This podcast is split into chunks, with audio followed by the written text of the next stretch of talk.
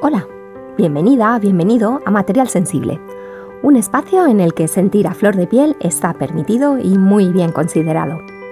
En este podcast deseo compartir contigo cómo es emprender desde el punto de vista de una persona altamente sensible. Quiero sacar a la luz cómo es la realidad de una parte de ese 20% de la población que vemos el mundo de manera muy diferente a la oficial. Mi nombre es Concha Tejada y soy una emprendedora altamente sensible.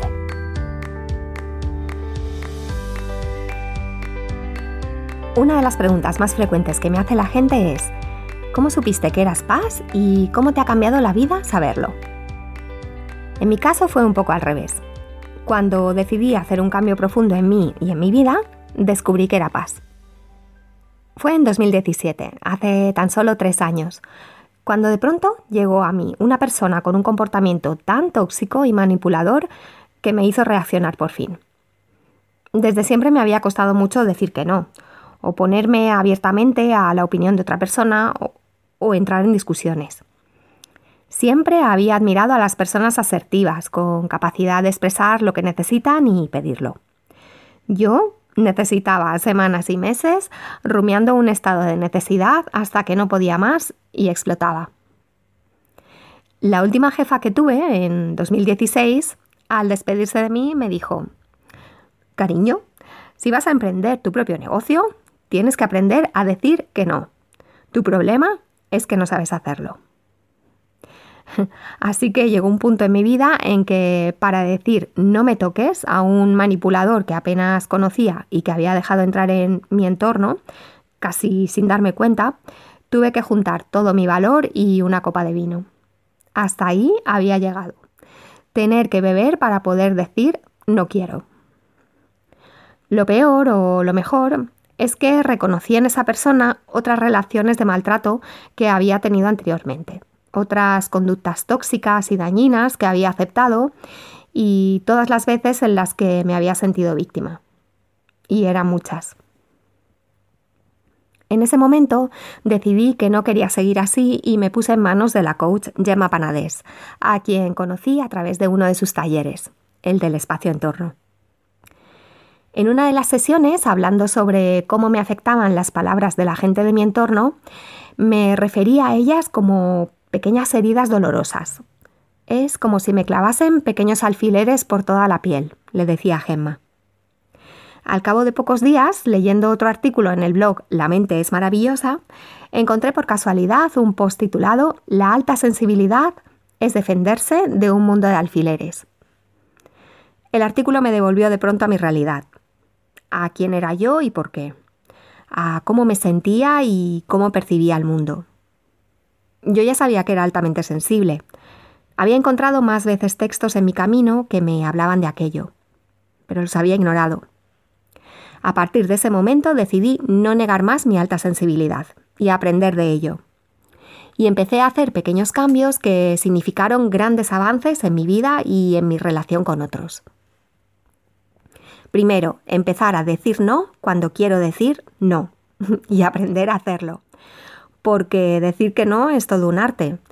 Esto cuesta muchísimo y solo va a mejorar con la práctica.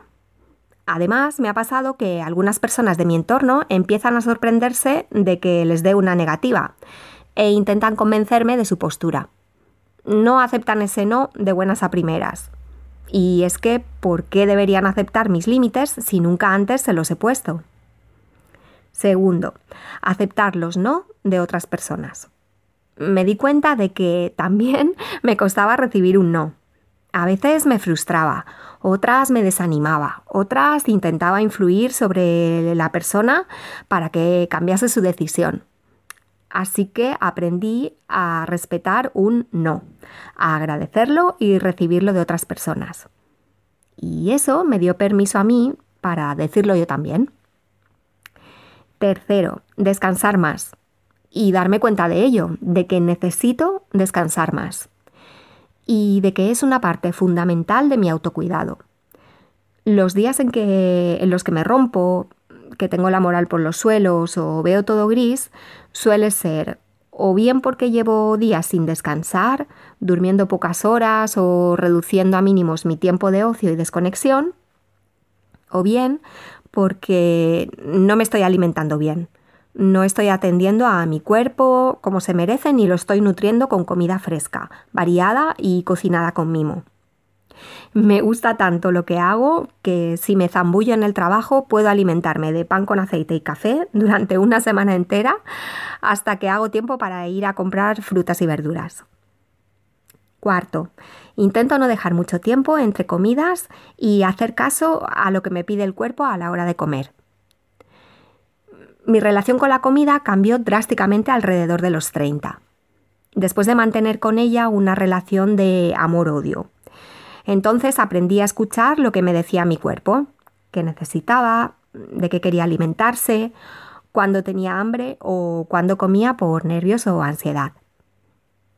Escuchar al cuerpo no es comer tarta de zanahoria todos los días y patatas fritas. Mi cuerpo me pide mimos y comida buena y saludable.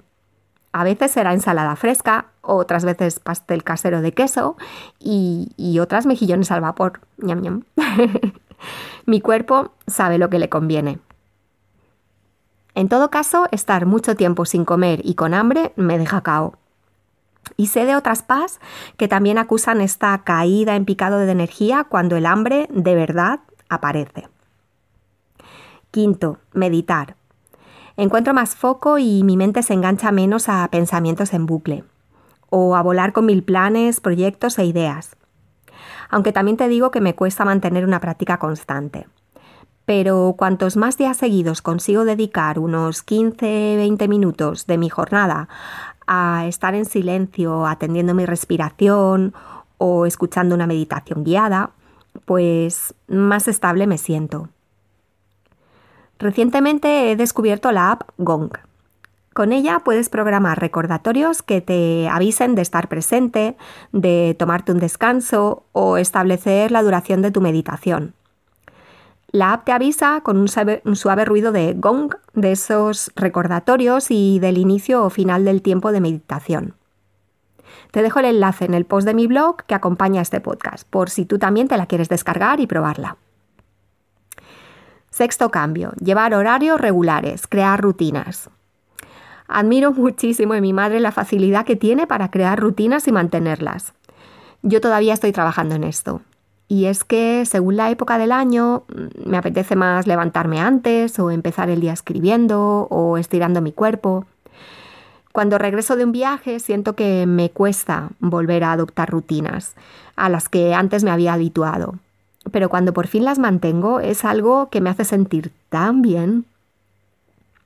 Lo que sí o sí debe tener mi rutina de mañana para hacerme sentir bien es levantarme sobre las seis y media, siete, hacer mi cama, estirar eh, mediante varias rondas de saludo al sol, beber un par de vasos de agua templada, hacerme un café americano bien calentito.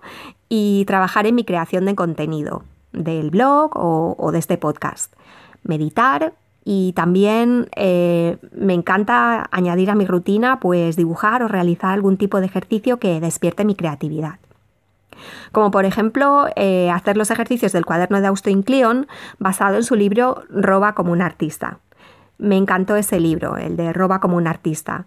Y mi pareja Alex me ha regalado ahora el diario con ejercicios creativos para hacer cada día. Es un recurso que me encanta para que mis jugos creativos empiecen a fluir cada mañana. Me apetece también mencionarte el podcast Living Meraki de Esther o Lady Meraki, especialmente el episodio sobre las rutinas de mañana de cuatro mujeres. Aunque no, este episodio no va enfocado a la alta sensibilidad, sí que es muy inspirador y puede ayudarte a encontrar las tuyas. Te dejo en las notas del programa el enlace al programa de Living Meraki y también de los libros Roba como un artista o el cuaderno de ejercicios de Austin Kleon. Si quieres, un día haré un episodio sobre los podcasts que escucho para inspirarme y nutrirme. Séptimo cambio, dormir hasta tarde si lo necesito.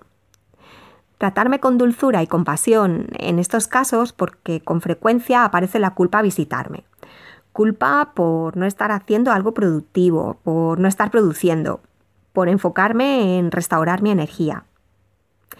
Así educaron a mis padres y así me educaron ellos a mí. Estar en el hacer es lo correcto, hasta que te das cuenta de que no lo es, al menos no siempre, y de que cuidándome soy mejor persona, amiga, novia, hija, profesional y colega. Octavo cambio, respetar mi necesidad de estar sola. Cuando descubrí la alta sensibilidad y empecé a tomarla en serio, comprendí la necesidad que había tenido desde niña de estar sola, de tener ratos para mí, de perderme en el silencio, en mi mundo interior, de retirarme en mi casa, en mis rincones preferidos, en mi habitación de adolescente. Para mí, estar sola es una necesidad y, un verdadero tesoro. Noveno cambio, tener citas conmigo. Uy, a veces se me olvida hacer esto, pero es tan poderoso. Puede ser simplemente tomar un café en un sitio que me encanta y empaparme de su atmósfera observar a la gente o pasar un rato escribiendo. Otras veces es pasear por rincones de la ciudad que me gustan mucho, o prepararme una cena con velitas, música de jazz y luego ver mi peli preferida. Otra vez. Otras es sentarme a dibujar acompañada de una tarta de zanahoria, un podcast que me inspire y mi cuaderno de bocetos. Además de tener citas conmigo, ya no tengo citas con la gente con la que no deseo compartir mi tiempo o mi energía. Antes lo hacía y acababa drenada y de mal humor. Si alguna vez voy a algún evento o reunión por compromiso, intento estar presente de manera consciente y retirarme antes de acabar agotada. Y décimo cambio y último, escuchar mi, mi intuición. Aunque esto es algo que he hecho toda mi vida, la verdad, pero que cultivo cada vez más desde que sé que soy una persona altamente sensible. Por ejemplo, cuando he tenido que hacer grandes cambios en mi vida, como cambiar de carrera, de trabajo o de lugar de residencia, y también cuando decido qué comer o cuando trabajo en proyectos de mis clientes. no sé cómo explicarlo. La intuición habla de manera suave, no es brusca, no impone nada. Debo estar atenta y darle espacio meditar, las citas conmigo y el descanso alimentan también la salud de mi intuición. Cuanto más practico estos tres hábitos, más sana y poderosa se vuelve. ¿Y tú? ¿Qué hábitos practicas en tu día a día para cuidar tu preciosa sensibilidad? ¿De qué te has desprendido desde que sabes que eres paz? ¿Y qué has empezado a hacer? Me encantaría saberlo. Sigo aprendiendo a cuidarme y a respetarme cada día y aprendo también de otras personas, de libros, de gente que me inspira. Y por ello he empezado a introducir entrevistas en este podcast con emprendedores altamente sensibles, para que todos aprendamos de todos y nos fortalezcamos cada día más, para que la comunidad Paz brille e ilumine a otros con su color, su creatividad y sus ganas de aportar. Si eres una emprendedora o emprendedor altamente sensible y te apetece tomarte un vermut conmigo mientras hablamos del mundo paz y de tu experiencia como emprendedor, escríbeme a mail conchatejadaproject.com. Estaré encantada de tenerte aquí y brindar contigo en esta serie de entrevistas patrocinadas por el programa grupal La Bermutería. Pues esto es todo en el episodio de hoy. Muchas gracias por escucharme. Puedes acceder a todos los enlaces de productos e inspiración que menciono en este episodio en mi blog. Te dejo el enlace en las notas del programa. Con amor,